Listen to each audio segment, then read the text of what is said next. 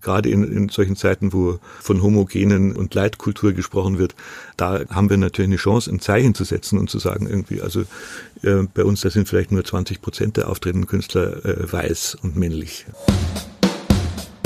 Verriss und Vorurteil, ein Theaterpodcast. Heute mit mir als Gast Tilman Broschat. Titel der Sendung Der freie Szenebefreier oder wie man ein Off-Festival gegen die vierte Wand fährt.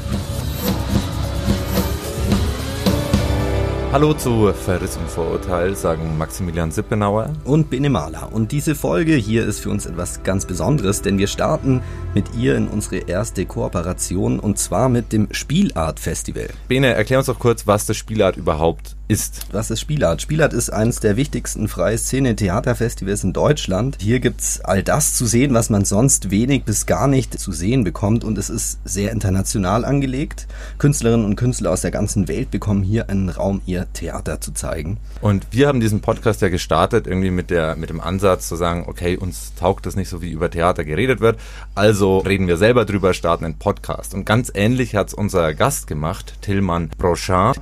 Dem hat nämlich vor 24 25 Jahren überhaupt nicht getaugt, wie das Theater gerade aussieht hier in München. Und deswegen hat er sich gedacht, meine Güte, dann mache ich halt ein eigenes Festival, das Spielart Festival. Tillmann, schön, dass du heute Abend bei uns zu Gast bist. Freue mich auch, danke. Tillmann, wir wollen mit dir gleich darüber reden, was das für ein Kraftakt ist, so ein freies Szenefestival in die Welt zu setzen. Und weil sich die Bedeutung solcher Festivals verändert hat, interessieren wir uns natürlich auch sehr, wie du das die letzten Jahre so erlebt hast. Aber davor gibt's wie jedes Mal bei uns eine Vorstellung von Anna Landefeld.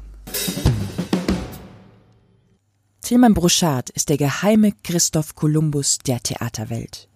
Ein wirklich Suchender, der in den 90er Jahren aus den verqualmt verquatschten Hinterstuben Post-68er Prägung auszog und es wagte, die Theaterscheibenwelt des Kammerspiel Residenzlichen Münchens zu einem Globus zu erklären.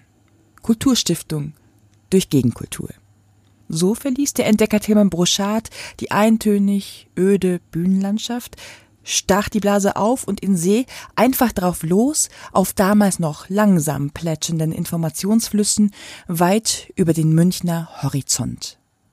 Netzwerke warf Tilman Broschat aus in den freieren Peripherie-Kulturgewässern von Georgien bis zum Kongo fing dabei als erster, später so dicke Fische wie Romeo Castellucci, Stefan Kägi, Helena Waldmann, Lola Arias oder Johann Simons für sein internationales Theaterfestival, das er Spielart nannte. Nach 24 Jahren auf ungestümer freier See geht der Lotse nun von Bord. Und Theater München sagt Danke für die Entdeckung der Welt.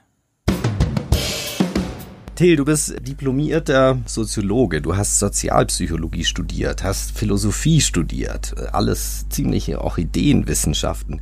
Muss man denn total hyper vergeistigt sein, um zu denken, die Gründung eines Theater-Off-Festivals, das ist eine super Geschäftsidee? Naja, also ich habe Soziologie studiert und das hat man damals eigentlich nicht studiert, um einen Beruf zu haben und auch nicht, um hypergeistig zu sein, sondern weil man unbedingt revolutionär werden wollte. Und das hat sich mit der Zeit etwas abgeschliffen, gebe ich gerne zu. Aber das war sozusagen der, der Ansatz und die Post-68er-Generation, zu der ich nun mal gehöre, da ging es schon immer noch um Fragen, wie, wie kann man anders leben und immer noch um eine natürlich äh, große Kapitalismuskritik. Dies hat ja bis heute nicht aufgehört sozusagen, auch wenn es da durch verschiedene Stufen und Fahrwässer gegangen ist. Aber das klingt jetzt allerdings auch so ein bisschen nach diesen Post-68er äh, Salon-Revolutionären, also so Geisteswissenschaftler, die dann in der Kneipe zusammensitzen und dann sagen so, ah, diesen, dieses Theater, diesen bornierten Dreck, den kann sich ja heute keiner mehr anschauen. Man müsste mal ein eigenes Festival gründen. Aber das dann in die Tat umzusetzen, also die Finanzierung, Spielstätten finden, die Leute aufzutreiben, irgendwie muss man da selber auch noch überleben. Das ist ja eine ganz andere Geschichte und das machen ja die wenigsten. Weißt du noch, wie du dich vom ersten, vor dem allerersten Spielart gefühlt hast? Äh, ja, ja, natürlich, das war total aufregend. Ich habe zwar früher schon in dem Bereich Festivals und so auch gearbeitet, aber es war zum ersten Mal natürlich in dieser Art von, von Verantwortung. Gott sei Dank hatte ich da bei dem ersten, bei der ersten Ausgabe auch noch zwei Kollegen bei der Seite, also wir haben uns da gegenseitig gestützt und geholfen und, und auch viel diskutiert. Aber es war schon, äh, war schon äh, ein Akt und es war natürlich auch, waren für alle drei äh, total nervös äh, und waren dann total erstaunt, äh, dass das doch relativ gut angekommen ist, was, dieses Festival. Was war denn damals so die, die größte Herausforderung eigentlich gleich beim ersten Festival? Also die größte Herausforderung war, glaube ich, irgendwie zu erklären, dass das auch Theater ist, was wir da machen. Also das ging eben viel in diesem Bereich des Performativen schon damals oder auch Installativen. Die ersten Kritiken waren voll mit dieser Frage, also ist das noch Theater oder ist da, äh, also wenn wir im öffentlichen Raum gespielt haben, wenn es keine Texte waren, die von Schauspielern gesprochen wurden, sondern von jemand anders oder wenn es überhaupt keine Theatertexte waren, sondern Filmtexte, das gab's damals auch alles andere noch nicht. Also gab's, gab's da so einen richtigen Skandal beim ersten Festival? Erinnerst du dich da noch Skandal, an eine, nee, an eine Performance, die so richtig die Leute, sagen wir mal, überfordert hat oder vor den Kopf gestoßen hat? Also wir hatten eine Faustinszenierung von einem italienischen Künstler da und das war eine reine Videoarbeit. Die haben die Schauspieler nur auf den Videos und es waren verschiedene Bildschirme übereinander gestapelt, sodass immer nur Teile des, des Körpers des Schauspielers überhaupt zu sehen waren. Und das war alles, es war äh, relativ wenig live. Das äh, ist uns schon äh, um die Ohren geflogen. Du erzählst ja gern, dass dem Ganzen eigentlich so eine Sehnsucht nach experimentierfreudigem Theater zugrunde lag. Und ihr habt euch damals schon auch recht selbstbewusst auf die Fahnen geschrieben, dass das Festival Lust machen soll auf unkonventionelles Theater. So hieß das, glaube ich, schon bei der ersten Ausgabe. Mhm. Und dieses Theater soll über alle geografischen und inhaltlichen Grenzen hinweggehen. Wo lagen denn damals die Grenzen? Naja, also äh, das war damals schon noch, äh, oder schon oft gab es diese Auseinandersetzung oder diese Frage des Bildungsbürgertheaters. Ja, also das war so, für uns schon eine, eine Grenze im Kopf, wo wir gesagt haben, also das interessiert uns nicht. Uns hat damals die Popmusik interessiert. Und eigentlich wollten wir den Pop ins Theater übersetzen oder übersetzt haben, ja, nicht selber machen unbedingt. Und da gab es eben auch Künstler, die das damals gemacht haben, ja, also die eben auch nicht aus dem Theater kamen, sondern irgendwie eigentlich von anderen Disziplinen, wie Jan Fabre zum Beispiel, ein berühmter Name, ich glaube heute noch berühmt, und äh, der eben Architektur und, und Bildhauer ist und Maler und von dort her das Theater eigentlich völlig neu erfunden hat mit einer völlig neuen Sichtweise. Ja. Und darf man sich da das so vorstellen, dass die freie Szene damals auch so ein Biotop war für Künstler aus allen verschiedenen Disziplinen? Wie war die denn damals so beschaffen? Ich glaube, da muss man ein bisschen aufpassen, wenn man eine freie Szene sagt, das ist ein sehr deutscher Begriff. Das gibt es eigentlich nur in Deutschland, diesen Unterschied zwischen freier Szene und äh, Stadttheater, weil in anderen Ländern gibt es das äh, so gar nicht. Also in Jan Fabre, von dem wir gerade gesprochen haben, der ist einer der berühmtesten Künstler von Belgien, der war immer nur freie Szene, weil es gibt kein Stadttheater in Belgien. Oder jedenfalls nicht in der Form mit einem festen Ensemble, so wie wir das hier kennen. Deswegen heißt internationales Festival immer automatisch, dass es freie Szene ist. Ja. Wenn wir heute Künstler aus Afrika oder aus aus Asien einladen, äh, das sind alles Künstler, die natürlich nicht in einem Ensembletheater oder im staatlich geförderten Theater arbeiten. Äh, wenn wir jetzt trotzdem mal ganz kurz noch bei dem deutschen Begriff freie mhm. Szene bleiben, hatte ich ja eigentlich schon immer den Eindruck, dass das waren besondere Freigeister. Da hast du die sogenannte Kunstkacke bekommen, all das, was du in den Stadt- und Staatstheatern nicht gesehen hast. Da hat sich mit Sicherheit ja auch einiges verändert. Also gerade auch mit Matthias Lilienthal in München hat man das so gespürt da hieß es, da kommt jetzt die freie Szene ins Haus. Und da waren Leute dabei, wie auch zum Beispiel Stefan Kegi, kennst du ja sicher schon seit Jahrzehnten, Rimini-Protokoll. Die haben dieses Label freie Szene, aber es sind eigentlich total renommierte Künstler, die auch gutes Geld verdienen. Und frei, freie Szene klingt halt eigentlich immer in unseren Ohren noch ziemlich prekär. Was hat sich denn da verändert über die letzten Jahre? Da hat sich schon was verändert, das stimmt sicher richtig. Äh, wobei ich nach wie vor sagen würde, in Deutschland hat es die freie Szene schwer, eben weil die Konkurrenz dieser etablierten und professionellen Institutionen groß ist. Aber jemand wie Stefan Kegi, der ja eigentlich ursprünglich aus der Schweiz kommt, die haben es eben geschafft, über die Jahre hinweg auch sich international so zu etablieren, dass sie eben nicht nur in Deutschland spielen müssen und deswegen äh, über Koproduktionen und Kooperationen, ja, die sind ja weltweit unterwegs inzwischen.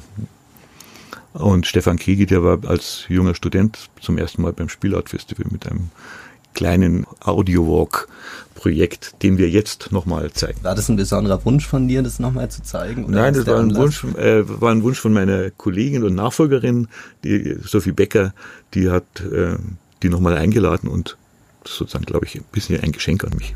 Da werden jetzt schon die Rosen verteilt. Ähm, ja, äh, ein zweiter Punkt, du hast gerade schon angesprochen, freie Szene hast du damals die spannendsten Sachen ähm, im Ausland gefunden, im internationalen Ausland, auch wenn es damals wahrscheinlich erstmal nur eben Belgien war, wo es dann eben so Theaterkompanien gegeben hat, die eben nicht in festen Ensemblestrukturen und so weiter drin waren. Wie hast du die entdeckt und was hat dich an denen so gereizt? Ja, der Reiz war, der Reiz war das, das Unkonventionelle, also dass man da irgendwie einfach nochmal völlig anders auf die, auf die Dinge gucken konnte. Was heißt denn unkonventionell? Also unkonventionell heißt zum Beispiel, ich sitze, äh, ich sitze nicht in meinem Stuhl und gucke nach vorne auf die Bühne, die sogenannte vierte Wand, sondern ich gehe vielleicht durch eine Installation durch oder, oder ein Theater geht als Prozession an mir vorbei.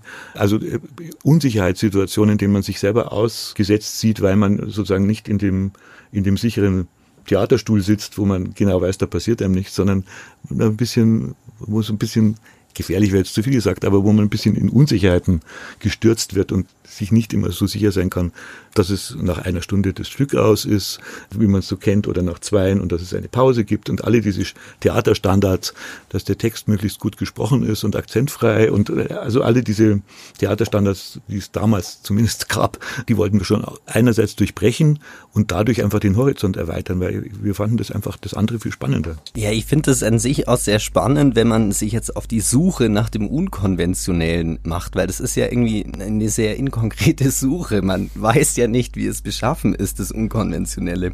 Und wie zur Hölle findet man denn solche Künstler? Segelt man da einfach so drauf los, als äh, Christoph Kolumbus der Theaterwelt fliegt auf gut Glück nach Südafrika und findet da einen interessanten Performer oder wie darf man sich das vorstellen? Nee, es gab damals durchaus auch schon äh, in Deutschland wenig, aber auch in Deutschland gab es schon ein paar äh, Institutionen, die so gearbeitet haben. Ähm, das Theater am Turm in Frankfurt und äh, Kampnagel gab es dann auch schon. Und also wir waren da nicht völlig allein, aber in München waren wir noch allein. Also es gab Kollegen, mit denen man sich ausgetauscht hat. Wie überall in allen Berufen gibt es Netzwerke, wo man sich gegenseitig Tipps gibt, wo Vertrauen, wo Vertrauen entsteht zu bestimmten Personen, wo man sagt, ah, glaube ich, das ist wichtig.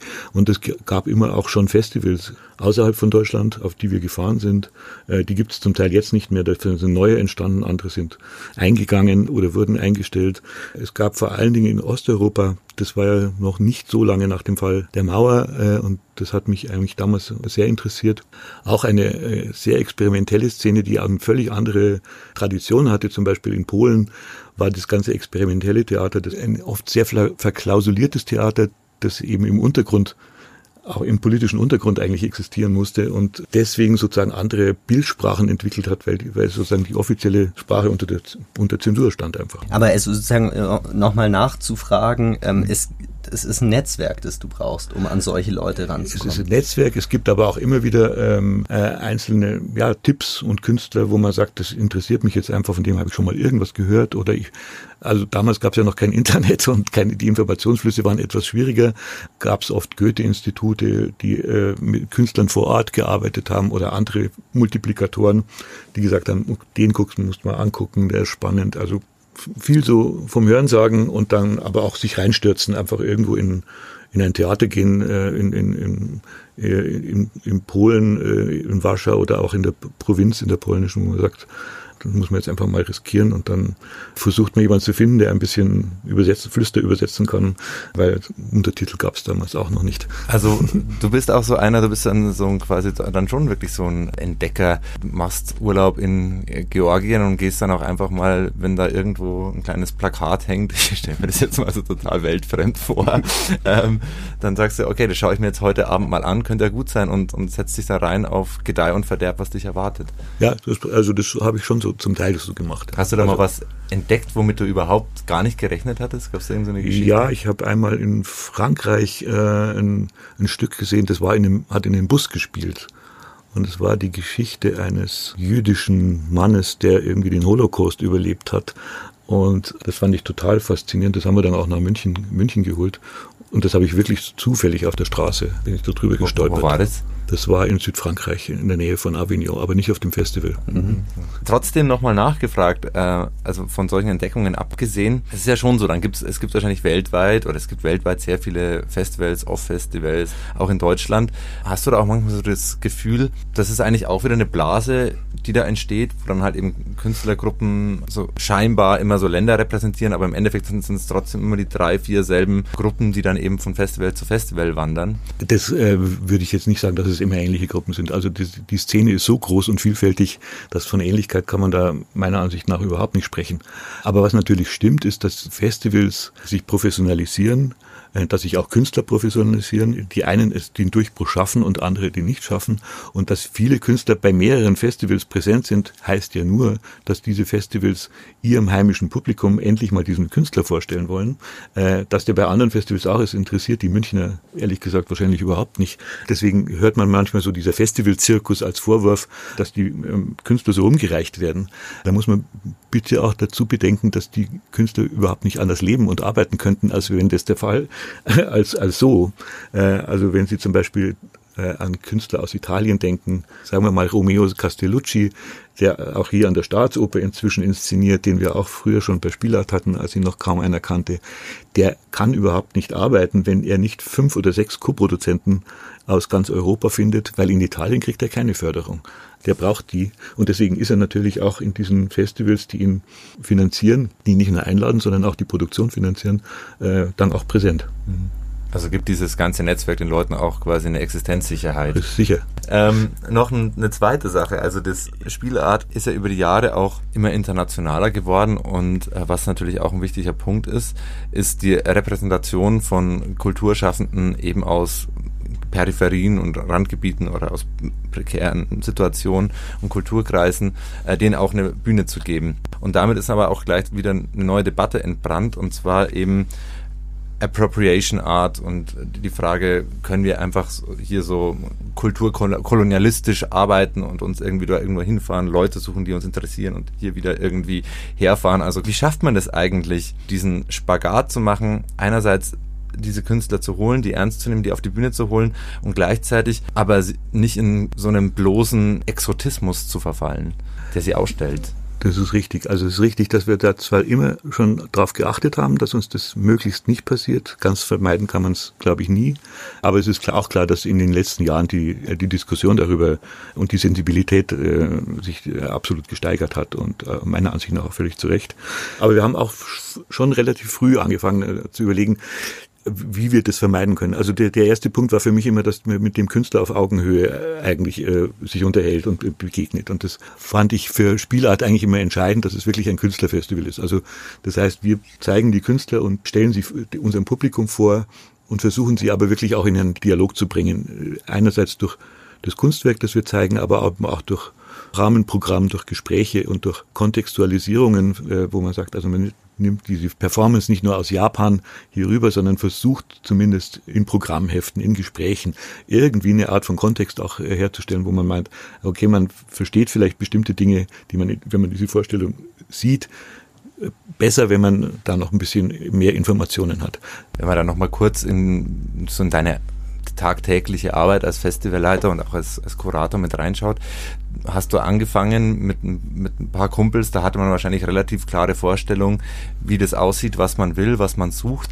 Jetzt sind 20 Jahre vergangen, ihr seid ein großes Team. Sophie Becker, eine ganz junge, die es jetzt auch übernimmt, ist mit dabei, hat wahrscheinlich mittlerweile einen ganz anderen Blick als du auf Theater. Kracht's da eigentlich auch manchmal oder regelmäßig in den, in den Sitzungen, streitet man da über die Leute, die man einlädt, sagt man, na, das geht in die Richtung nicht und also merkst du da auch, da verändert sich permanent was? Also erstens verändert sich was, äh, was ich auch wichtig finde. Und das ist ja auch ein Grund, warum ich entschlossen habe, auch aufzuhören, weil ich merke, dass da bestimmte Diskurse einfach äh, jetzt in eine Richtung sich weiterentwickeln, wo mir zum Teil der Zugang fehlt, zum Teil die Kraft fehlt. Äh, und ich finde es einfach wichtig, dass da so ein Generationenwechsel stattfindet. Und der findet ja auch bei den Künstlern statt. Also ähm, und das ist längst überfällig.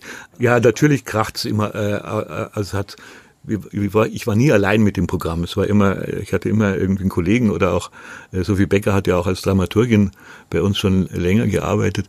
Also da gab es natürlich Auseinandersetzungen darüber, was man gut findet und schlecht findet. Das waren jetzt nicht unbedingt Riesenstreitereien, sondern einfach äh, argumentative künstlerische Vorstellungen, die man äh, ausgetauscht hat und äh, besprochen hat.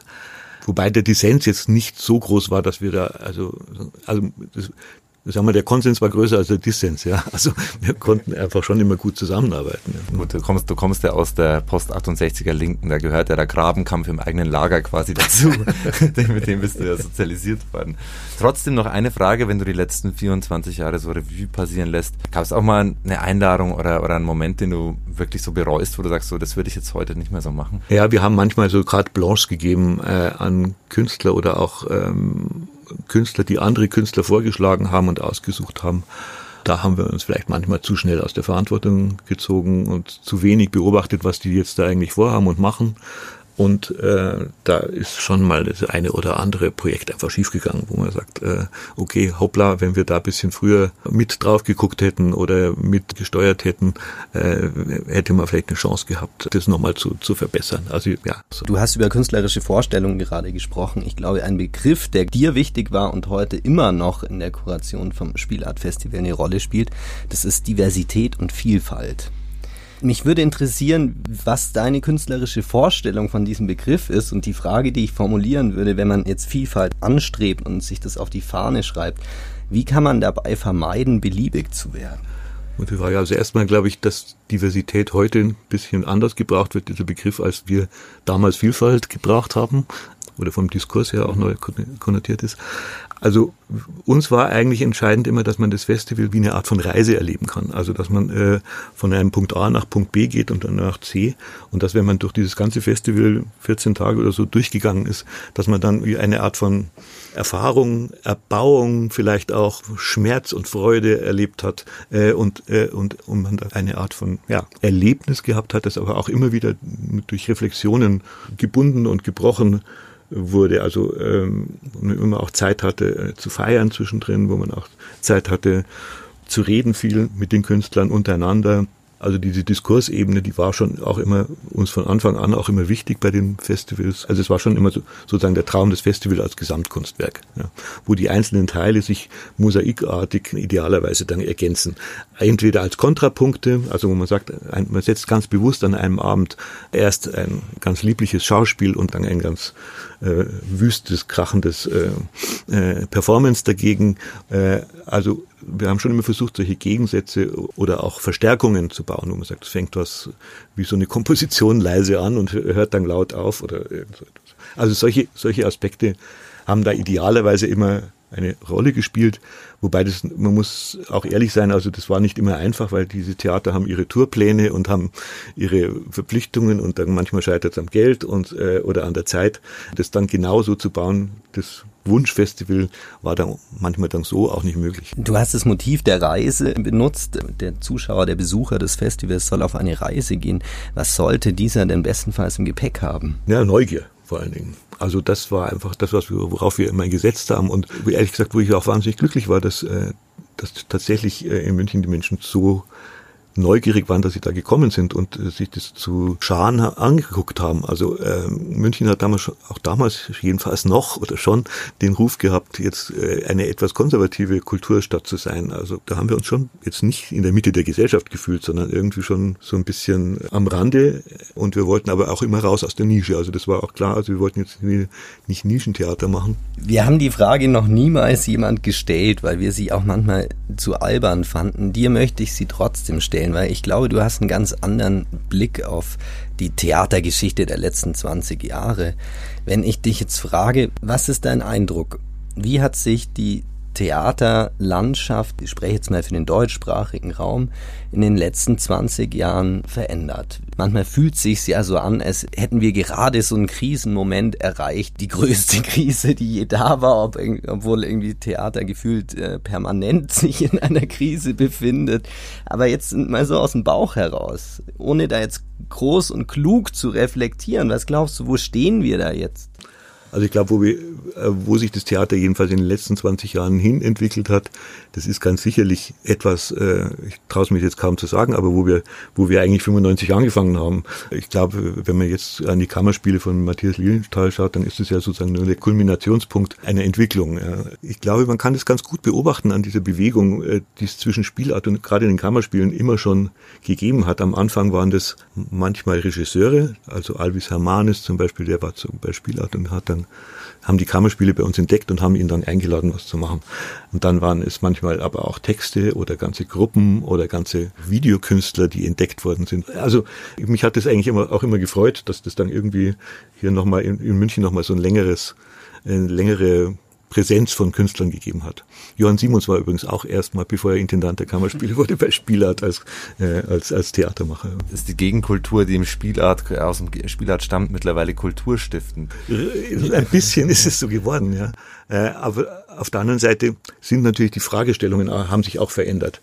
Also das sieht man ja auch am Spielart Festival selbst. Das hat sich ja auch in diesem Zug verändert. Also wir sind in den letzten drei Jahren und das ist ganz sicher auch Sophie Beckers Verdienst einfach nochmal deutlich internationaler und das heißt vor allen Dingen nicht europäisch international geworden mit dem ganzen postkolonialen Diskurs, den wir wahnsinnig wichtig fanden und der, der mich auch unglaublich bereichert hat, muss ich wirklich sagen.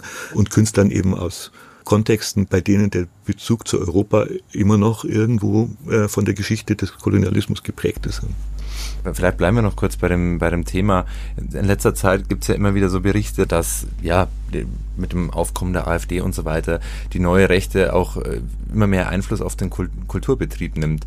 Jetzt äh, gerade hast du so quasi eigentlich so das Ende einer Utopie formuliert, so Kammerspiele machen jetzt Spielarttheater.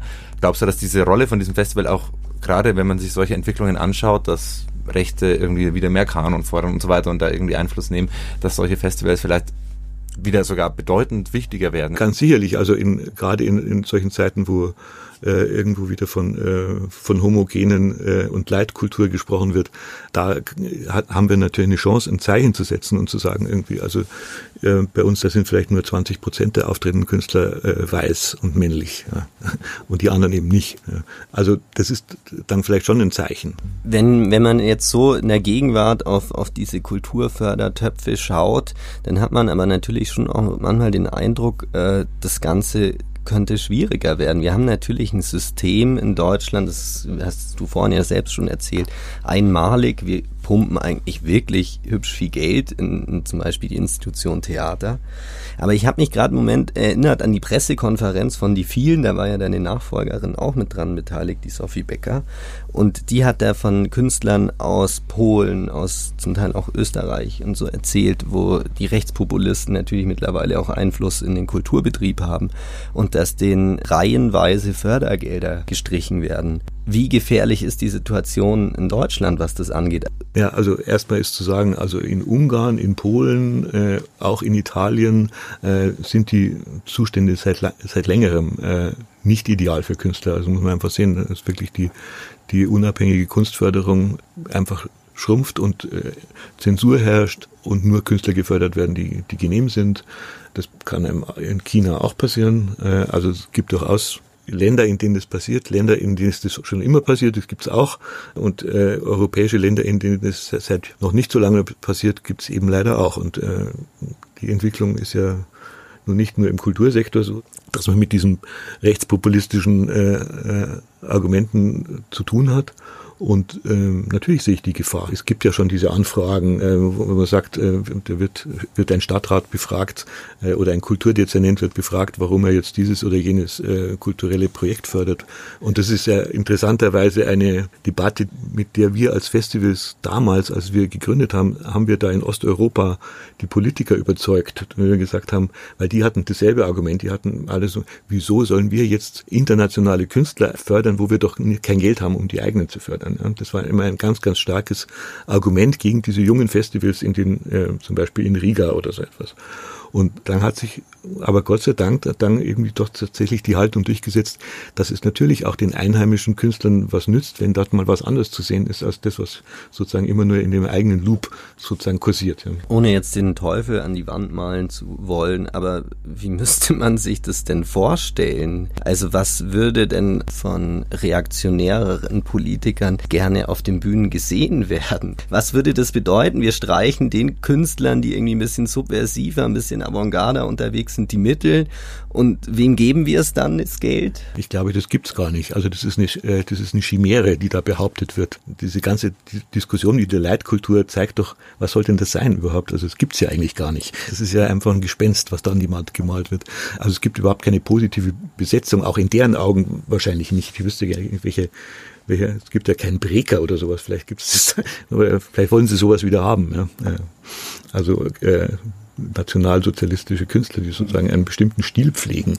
Äh, äh, ich weiß nicht, ob, ob, Sie sich das wirklich vorstellen. Äh, das sind, das sind alles Vorstellungen, die meiner Ansicht nach völlig realitätsfremd sind.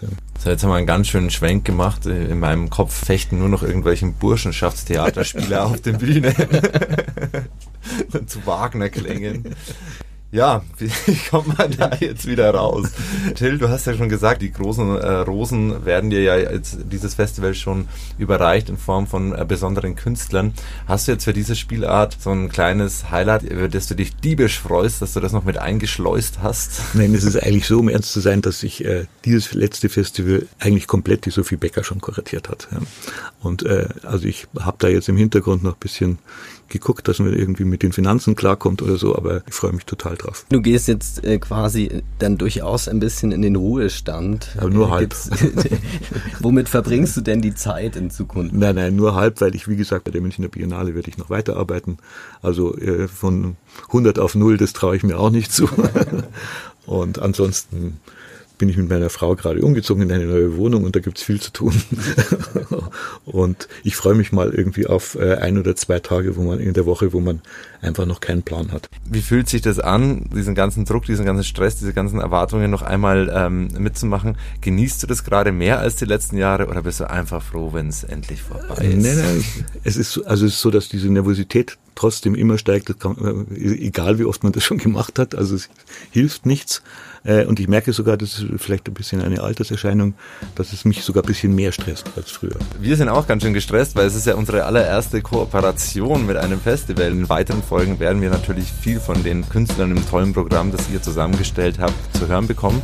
Tillmann, vielen, vielen Dank, dass du hier warst. Ein schönes Gespräch, danke.